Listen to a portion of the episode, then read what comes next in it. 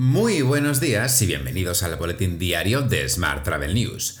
Hoy es miércoles 26 de enero de 2022, Día Mundial de la Educación Ambiental, Día Internacional de la Aduana y Día Mundial del Pescador. Yo soy Juan Daniel Núñez y esta es la edición número 858 de nuestro podcast diario. Hoy comentamos los nuevos datos de pernoctaciones hoteleras en España y la última resolución de la Unión Europea respecto a la movilidad entre países. Recuerda que puedes suscribirte a este podcast en iTunes, Spotify, iVoox o Google Podcast y que también puedes escucharnos en radioviajera.com. ¡Comenzamos!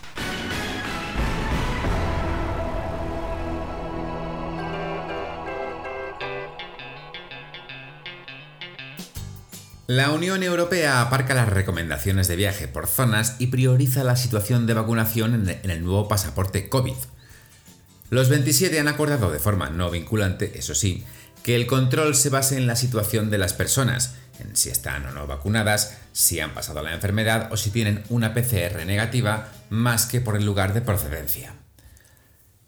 Este acuerdo entrará en vigor el próximo 1 de febrero, el mismo día en que se modifica el reglamento del certificado digital COVID-19 y se establece un plazo, de aceptación de nueve meses para los certificados de vacunación como fórmula de incentivar las dosis de refuerzo. En esta misma línea, la OMT ha acogido con satisfacción el llamamiento de la Organización Mundial de la Salud para que se levanten o suavicen las restricciones a los viajes. La OMS afirma que las medidas aplicadas a los viajeros internacionales, tales como las pruebas de detección, el aislamiento, las cuarentenas y las vacunas, deberían basarse en evaluaciones de riesgos y habría que evitar que la carga financiera recayera en los viajeros internacionales. Por su parte, la OMT asegura que cuando se trata de detener la propagación de nuevas variantes del virus, las restricciones generalizadas a los viajes son simplemente contraproducentes.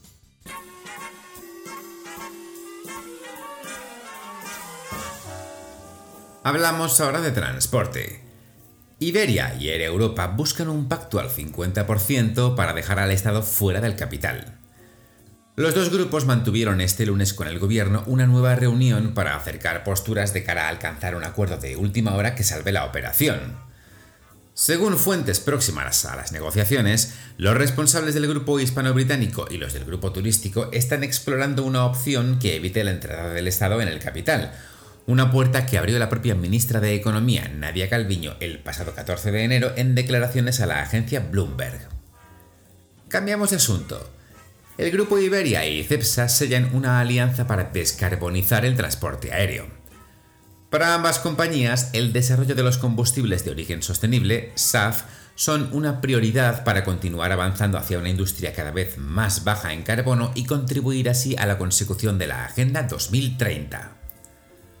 Mientras, la empresa de movilidad aérea avanzada Whisk Aéreo ha obtenido 450 millones de dólares de financiación por parte de Boeing. Whisk, que afirma ser el desarrollador del primer taxi aéreo totalmente eléctrico y autovolante de Estados Unidos, afirma que la financiación la convierte en una de las empresas mejor financiadas del mundo en este sector. Con la inversión, Whisk avanzará en el desarrollo de su avión EVTOL de sexta generación, que es el primer candidato a la certificación de un avión autónomo totalmente eléctrico para el transporte de pasajeros en Estados Unidos. En esta misma línea, el coche volador AirCar ha recibido la certificación europea y ya puede volar por toda Europa.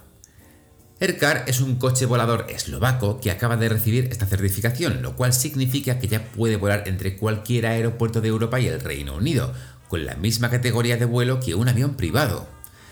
Pero Aircar es mucho más que un avión. Cuando aterriza, pliega sus alas y continúa su viaje por carretera. En otro orden de asuntos, más de 800 reclamaciones de cancelación de vuelo pendientes de pago por las aerolíneas siguen en vigor desde 2020.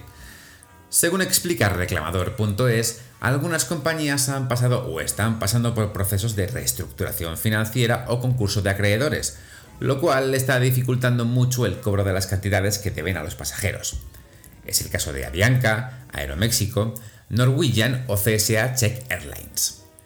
Otras simplemente hacen caso omiso a la normativa, alargando en el tiempo el reembolso de los billetes a los pasajeros. Entre ellas están Plus Ultra, que está en todas, o TAP Air Portugal. Y en transporte terrestre te cuento que el grupo Auro ha ejecutado la desconexión de más de mil de sus licencias pertenecientes a, a filial Cibeles, que hasta ahora operaban en exclusividad con Cabify. Con esta decisión, más del 55% de las licencias que tiene el grupo ya se encuentra dando servicio a otras plataformas, como Uber. Según indican desde Cabify, este movimiento va a suponer una pérdida del 20% de los vehículos que operan para la compañía de movilidad española en Madrid.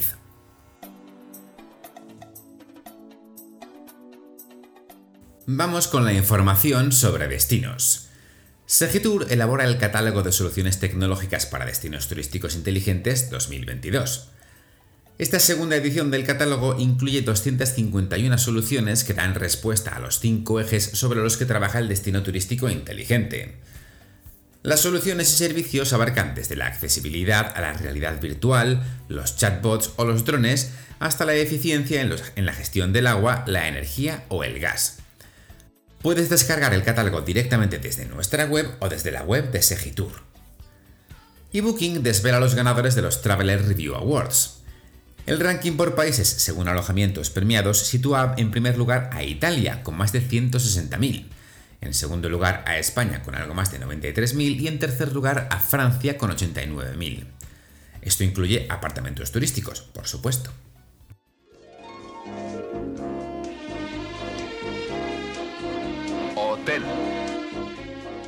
Terminamos hoy con la actualidad hotelera. Las pernoctaciones hoteleras se disparan un 86,7% en 2021, pero son un 50% inferiores a niveles prepandemia.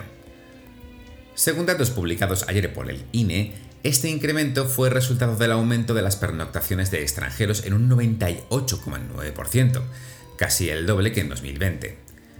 Casi dos tercios de las pernoctaciones efectuadas en establecimientos hoteleros en 2021 se concentraron entre los meses de mayo a septiembre, con un aumento del 176% respecto al mismo periodo de 2020. Más temas. Los hoteles Gran Meliá de Menorca y Paradisus Gran Canaria han sido premiados en los Rethink 2022 a la sostenibilidad. En línea con su estrategia de lucha contra el cambio climático, Meliá aprovecha la reforma y reposicionamiento de estos dos emblemáticos hoteles para convertirlos en dos de los hoteles más sostenibles y eficientes de España. El proyecto de Menorca pretende ser un prototipo para futuras rehabilitaciones, en busca de la neutralidad en emisiones de carbono.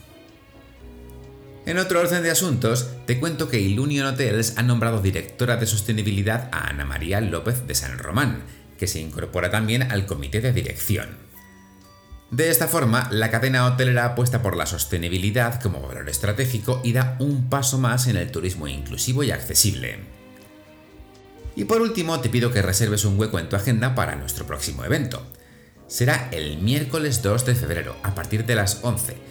Allí estaré moderando un evento online titulado Conclusiones Post-Fitur, de Yahoo Turístico el evento está organizado por Roibos, Fidel Tour y Paratitech y contará con la colaboración de Beth Revenue y Zafiro Hotels. Te dejo con esta noticia. Muchas gracias por seguir nuestro podcast y por dejarnos tus valoraciones y comentarios en iBox y en Apple Podcast. Tienes más información, como siempre, en smarttravel.news. ¡Feliz miércoles!